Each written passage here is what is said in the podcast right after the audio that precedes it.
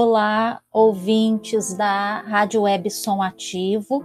Bem-vindos e bem-vindas ao Literatura Ativa, um programa para quem ama literatura e para quem ainda vai amar.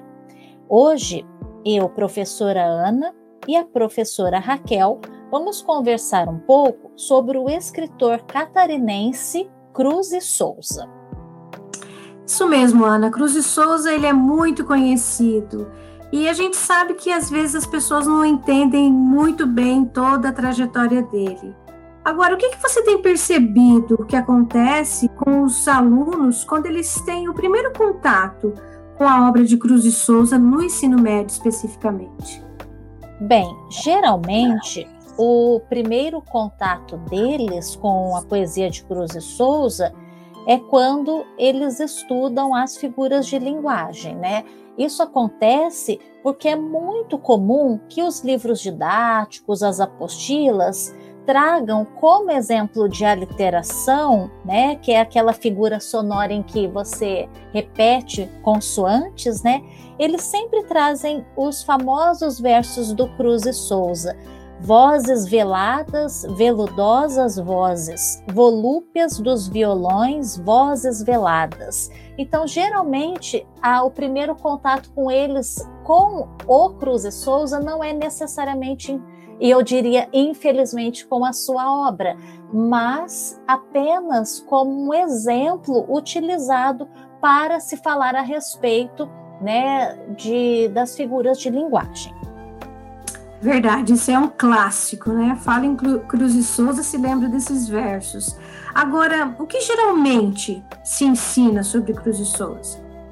Bem, geralmente, assim, o que a maioria aprende sobre o Cruz e Souza é que ele foi um escritor simbolista, né, que nasceu em 1861 em Nossa Senhora do Desterro, que hoje, né, é a capital aqui do estado, Florianópolis, e que depois ele se mudou para o Rio de Janeiro.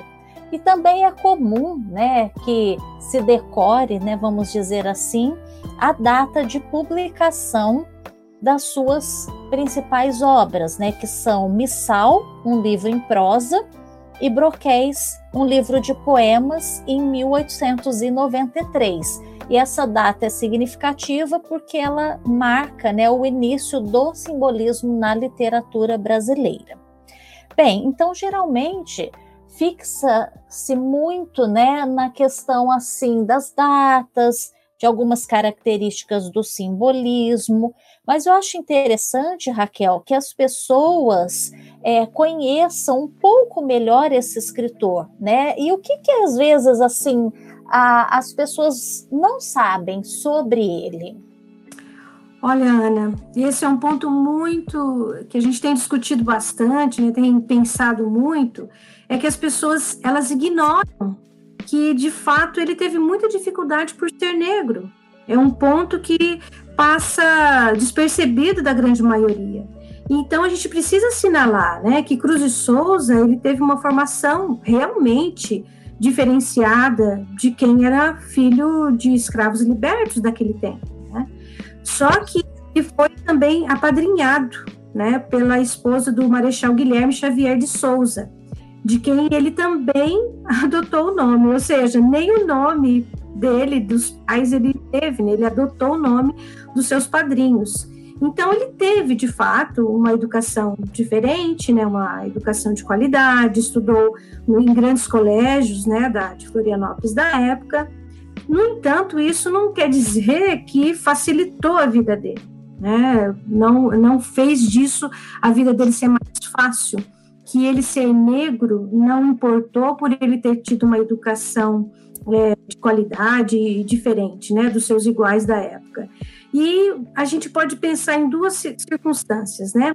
Ele foi indicado para ser promotor público lá em Laguna, mas o que, que aconteceu? Quando ele chegou lá, ele não pôde assumir o cargo. Por quê? Porque ele era negro. E também ele é, era dirigia né, o jornal A Tribuna Literária junto com Virgílio Várzea.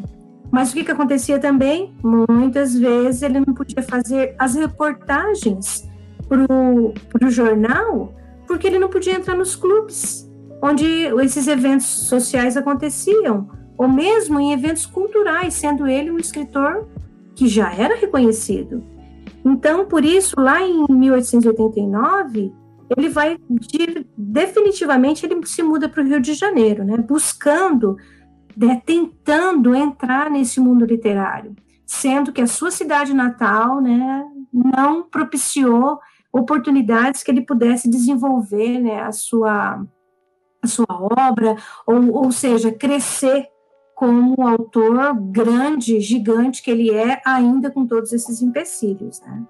Sim, e é interessante a gente observar que por muito tempo, né, os críticos literários eles acusavam o Cruz e Souza é, de não tratar na, da negritude em seus poemas, mas a gente pode é, tentar pensar né, o porquê disso acontecer, o porquê de haver essa visão equivocada da obra do Cruz e Souza. O que, que você poderia falar para a gente sobre isso? Olha, Ana, o que a gente pode pensar é que por muito tempo se fala muito da obra é, lírica dele, né? Sobre as poesias, por ele estar engajado é, no simbolismo, no parnasianismo. Então, isso ficou exclusivo né? Se fala de Cruz de Souza, se falava exclusivamente dessa parte da obra dele. E a gente observa que são poucos os estudos e tão pouca também divulgação das narrativas e dos textos jornalísticos que ele também produziu. E foram justamente nesses, nesses textos né, escritos na sua formação como escritor. Mas Cruz de Souza tratou sim, né, do negro, né, na sua produção jornalística, é, de prosa. Ele falou da condição dos escravos, ele descreveu cenas de dor e humilhação. A gente pode até dar alguns exemplos aqui, né? Os escra escravocratas, são poemas da senzala, o emparedado, que é um dos que mais é, é, conhecido que ele traz é, sobre esse tema, Eterno Sonho, que esse Eterno Sonho mostra um sonho que apresenta, apresenta o racismo de uma forma visível e clara. E a gente não pode deixar de destacar, Ana, um trabalho muito valioso que foi realizado pelo professor Lauro Junks, que ele compilou e organizou toda a obra de Cruz e Souza. E, e, ela se faz em dois volumes, um de poesia e outro de prosa, que é, foi publicada no ano de 2008. Então, a gente tem acesso a essa obra como um todo, a gente percebe, percebe né, que Cruz de Souza ele produziu sim esse tema relacionado à negritude, ao racismo, né, a, a toda a exceção que ele viveu. E ele viveu em carne própria. Então, é, inclusive essa obra, Ana, ela é disponível na rede, sabe? Então, se de repente alguém tiver interesse de conhecer, a gente pode compartilhar lá na nossa página do Projetop, do Instagram, que é literatura underline vestibular. Aí as pessoas poderão desvelar esse universo que é a obra de Cruz de Souza. Sim, e agora recentemente, o ano passado, em 2020, nós tivemos também uma publicação muito importante feita da que foi é, intitulada Negro, né? E é uma publicação organizada pela professora Zilma Gesser Nunes e que traz exatamente esses textos que por muito tempo ficaram aí esquecidos, ou seja, não foram trazidos para os nossos livros didáticos, né? não foram é, compartilhados com os leitores. Então, agora nós temos, eu trouxe até um trechinho de um destes textos que ele chama de história simples, né? E ele conta, né, fatos. E em um deles, ele se dirige a Sinhá, né, que é a mulher branca, e um dos trechos ele diz assim a ela: a respeito de uma visão que ele teve de uma escrava sendo açoitada, né? Então ele diz é que aquele desgraçado doente era uma mulher e vivia sob a pressão do chicote num sítio afastado e pobre. E assim há é uma mulher também e vive na cidade dos ricos, das luzes e dos rumores, sob a musical e harmoniosíssima influência de um piano. Então aqui a gente percebe, né, a consciência dele de que as condições de vida da mulher branca em nada se assemelhavam, né, a as condições da mulher negra naquela época em que ele vivia. Pois é, Ana, calúnia, né? Na verdade, quem diz que o, que o Cruz estava afastado da, desse sofrimento da época é uma calúnia. Esse, esse texto é exemplar né, para nos mostrar isso. Mas conta aí para nós, Ana, como que. Será que o Cruz de Souza reconhe, teve reconhecimento na vida? Ele teve sucesso em vida, com sua família, é, em virtude né, dessa obra tão gigantesca que ele produziu? Olha, a obra é espetacular mesmo, mas infelizmente não, né? E justamente nesta mesma publicação de que eu falava, né, da, da professora Zilma, ela traz cartas que ele escreve aos amigos enquanto ele estava vivendo no Rio de Janeiro. E nessas cartas a gente percebe as condições de vida péssimas que ele levava na corte, né? Em uma dessas cartas ele escreve, abre aspas, Estou em maré de enjoo físico e mentalmente fatigado, fatigado de tudo, de ver e ouvir tanto burro, de escutar tanta sandice e bestialidade e de esperar sem fim por acessos na vida que nunca chegam. Fecha aspas.